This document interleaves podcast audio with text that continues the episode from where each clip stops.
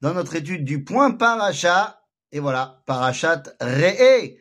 Alors parachat re'e, Rabotai, euh, c'est une paracha qui fait suite donc à la paracha de Ekev. Et donc dans le même ordre d'idées, ça y est, on a fini de rappeler l'alliance, de rappeler le don de la Torah, et on rentre dans une ribambelle de mitzvot.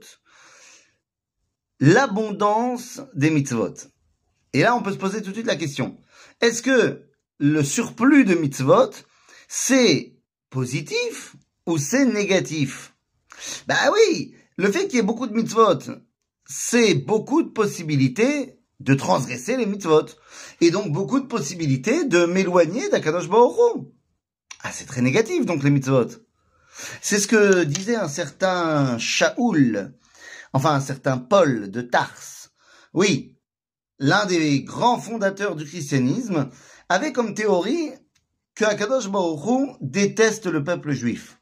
Et c'est la raison pour laquelle il lui a donné 613 commandements.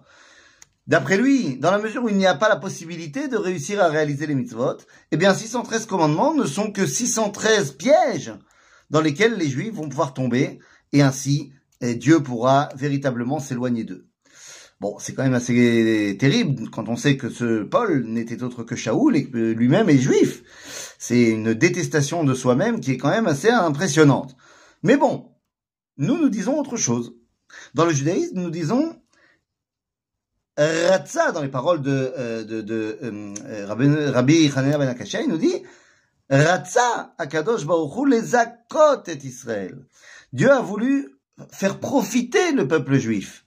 Et c'est pour cela qu'il lui a donné énormément de mitzvot. Les fichach irbalem Torah mitzvot. Car 613 mitzvot, c'est 613 possibilités de s'attacher à Dieu. Eh oui, car Dieu pense que tu peux réaliser les mitzvot, tu peux réussir. Et donc l'abondance des mitzvot qu'on voit particulièrement dans la parashat eh bien, montre la volonté d'Akadosh Baruch qu'on s'attache à lui. Il y a une confiance incroyable qui est donnée par Akadosh au peuple juif. Et c'est pour ça qu'il nous dit Bani matem la Hashem Elohechem. C'est-à-dire que dans ce que vous avez dans la paracha, cette phrase qui nous dit que nous sommes les enfants d'Akadosh Baruch évidemment, il ne s'agit pas au sens propre, mais ça veut dire quoi? Ça veut dire qu'Akadosh Baruch nous fait confiance, comme un père fait confiance à ses enfants, de le réaliser. Alors, la paracha de Ré, c'est donc la paracha de, bah, de la confiance. Et Akadosh Baruch nous dit, je vais vous mettre dans l'endroit le plus top du top pour que vous puissiez vous réaliser. Et c'est pour ça que la paracha commence en disant, euh, voici les mitzvot que je vous demande de respecter en terre d'Israël. Et là, tout de suite, on se dit, comment ça en terre d'Israël? Et quoi? Et à Paris, je dois pas respecter les mitzvot?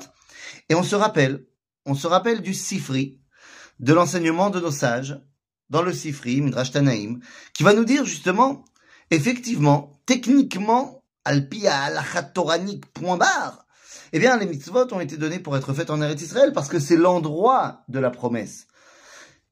Mais nos sages nous ont dit, à partir du moment où on part en exil, il faut continuer à faire toutes les mitzvot. Pourquoi?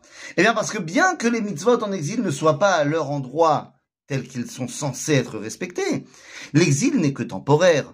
L'exil n'est pas une finalité de l'être. Et donc, il est évident qu'on va revenir en, Eretz Israël. Est-ce qu'on reviendra après 70 ans ou est-ce qu'on reviendra après 1900 ans? Dans tous les cas, on reviendra.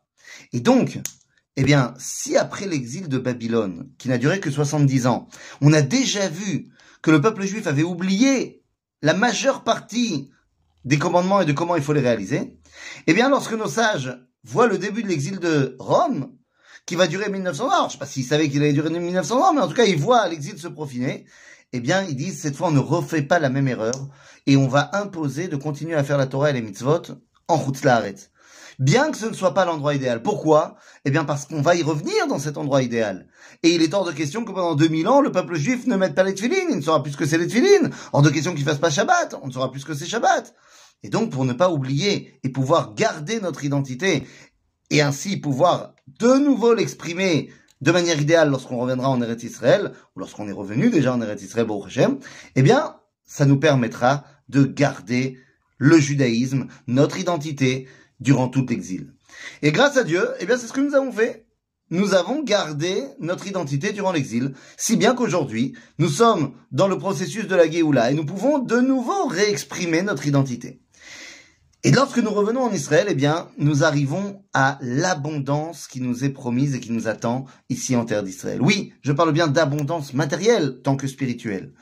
Une abondance magnifique qui se retrouve dans ce verset incroyable. Vous savez, jusqu'à la paracha de Ré, jusqu'au livre de Dvarim, eh bien, ne pouvait manger de viande que celui qui amenait un sacrifice au Beth Amikdash. Mais sauf que là, nous dit la Torah, lorsque tes frontières vont grandir en terre d'Israël. Et tu es loin du Beth Amikdash, habites dans Golan, habites à Elat. C'est loin. Tu peux pas, à chaque fois que tu veux te faire un steak, aller à Jérusalem, faire un korban au Beth Amikdash, un sacrifice. Et donc la Torah nous dit, sache que maintenant je te permets de manger ce qu'on appelle une viande rouline, c'est-à-dire une viande qui a été euh, abattue selon les règles de la cacheroute, mais qui n'est pas sacrifice. C'est un grand chidouche. Mais qu'est-ce que cela veut dire? Ça veut dire que la possibilité que nous avons d'élever le monde entier, alors que dans un premier temps on nous a dit il faut que tu sois proche du temple, proche du Beth Amikdash, du Mishkan, pour arriver à élever toute la matérialité à la Kedusha, eh bien maintenant on te fait confiance. Car tu es certes pas au Beth Amikdash, mais tu es en Eretz Israël. Tu as déjà cette connexion avec l'endroit qu'Akadosh Baruch a choisi, et donc on te fait confiance pour qu'ici tu puisses élever toute la réalité à la Kedusha. Voilà le grand défi qui est le nôtre dans notre génération. Shabbat Shalom.